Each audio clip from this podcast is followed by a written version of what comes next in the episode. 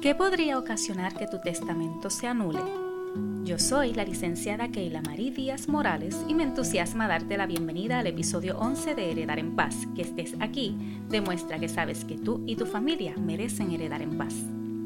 Saludos, comenzamos una nueva decena de episodios junto a un nuevo año y como podrás notar, tengo toda la energía del mundo para hacerlo, tanta que estoy grabando de madrugada mientras mi familia duerme.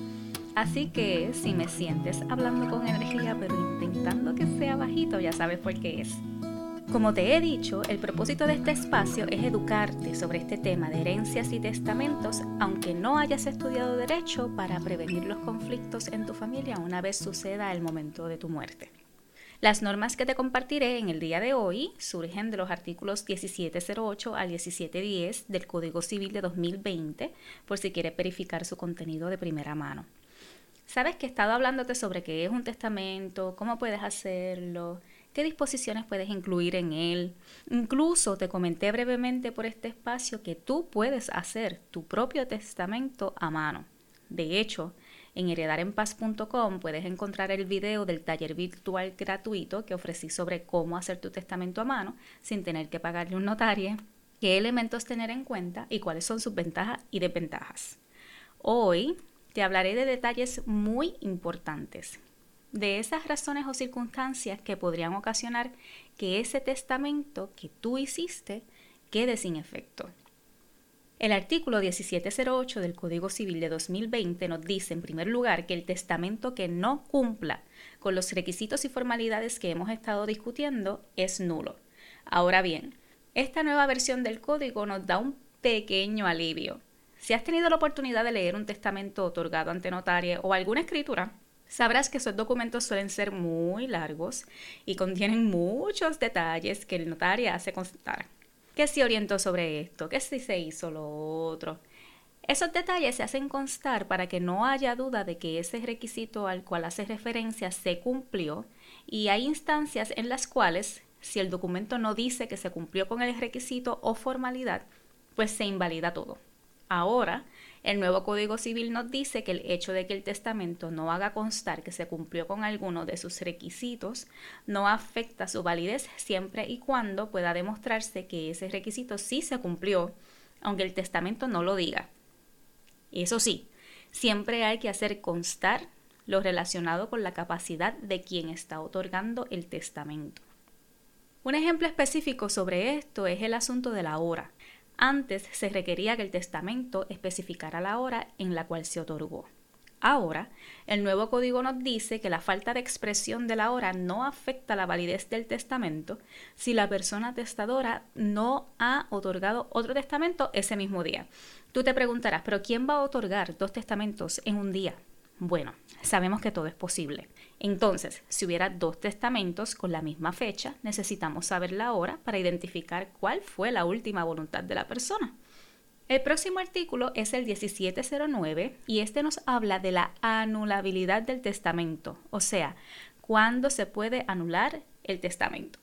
Si eres abogada y estás por aquí acompañándome, sabes que hay como toda esta discusión de qué es nulo y qué es anulable. Yo no lo voy a abrumar con esa filosofía jurídica. Solo les voy a dar los detalles más importantes. En cuanto a eso, pues recordarás que al inicio de este podcast te expliqué que para otorgar un testamento, la persona tiene que tener capacidad legal para obrar y contratar. O sea, la persona no puede estar incapacitada judicialmente. También te he mencionado que se protege mucho la voluntad de la persona testadora. Pues este artículo nos dice que si la persona testadora otorgó su testamento careciendo de capacidad o mediando algún vicio de la voluntad, el testamento o la disposición testamentaria podrá anularse. ¿Qué significa mediando algún vicio de la voluntad? El artículo 285 del Código Civil establece que los vicios de la voluntad son los siguientes error, dolo, violencia e intimidación. O sea, que la persona testadora hizo su testamento o una de las disposiciones testamentarias estando equivocada sobre algún detalle o siendo presionada por otra persona. Esto pasa mucho con las personas de edad avanzada, que son presionadas por otras personas para que les dejen X o Y cosa. Por eso recordarás que la definición de testamento especifica que es personalísimo. Por eso la persona puede hacerlo en privado y si así lo prefiere con los testigos que esa persona prefiera. Nadie tiene derecho a estar presente con la persona mientras otorga el testamento ante notario. Entonces, ¿ves que estamos hablando de anular el testamento o la disposición testamentaria? ¿Por qué especifico la disposición testamentaria? Porque puede ser que mi testamento esté perfecto en todos sus aspectos, que vaya acorde con mi voluntad, pero que venga alguien a obligarme a que le deje mi carro o un bien particular. Entonces, el vicio de voluntad sería con relación al carro, no con relación a toda la herencia. Tú dirás, Ok, pero es que si la persona otorgó el testamento ante notario, ese notario se supone que haya verificado eso y no va a arriesgar su licencia. Tienes razón. La alegación de que la persona no tenía capacidad para atestar ante notario o de que fue intimidada sería, como llamamos los abogados, objeto de prueba. Quien alegue que eso fue así deberá probarlo ante el tribunal. ¿Y qué pasa mientras tanto con la notario? Una novedad en este código es que ahora el artículo 1710 requiere que la acción de nulidad o anulabilidad se notifique al notario que autorizó el testamento para que éste, a su discreción, intervenga del modo que considere conveniente. Todo este asunto de la capacidad y la voluntad también demuestra una de las ventajas de otorgar testamento abierto ante notario en lugar de otorgar testamento hológrafo o testamento a mano sin la intervención de un notario. Si otorgas un testamento hológrafo o testamento a mano y una persona cuestiona tu capacidad para otorgarlo, el proceso probatorio en el tribunal puede ser más cuesta arriba. Por último, quiero dejar bien claro, pero bien claro, un detalle que surge mucho en las consultas que me hacen mis clientes. Según nos explica Alba Ladejo, uno de los juristas que son autoridad en este tema, y cito, sea la invalidez que sea, el testamento no puede atacarse sino muerto el testador, que es cuando está llamado a desplegar eficacia. Cierro cita. Es importante que internalices esto. Ningún testamento se puede impugnar mientras la persona testadora esté viva. Recuerda que no hay tal cosa como derecho a herencia alguna mientras esa persona no haya muerto. Y bueno, antes de terminar, luego de este pequeño maratón sobre derecho, te invito a que respires profundo conmigo. Vamos a lo importante, a reflexionar. Recientemente orienté a una familia en conjunto sobre estos temas. Te cuento esto con mucho respeto y mucho cariño hacia esa familia.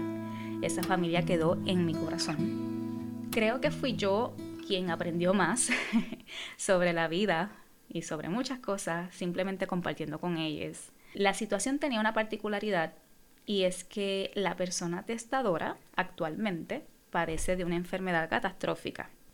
Si alguno de sus familiares me está escuchando, pues quiero que sepan que siempre están en mis oraciones y que les deseo mucho salud, amor y bienestar. La familiar que me contactó para hacer la orientación me hizo una expresión que yo no había pensado.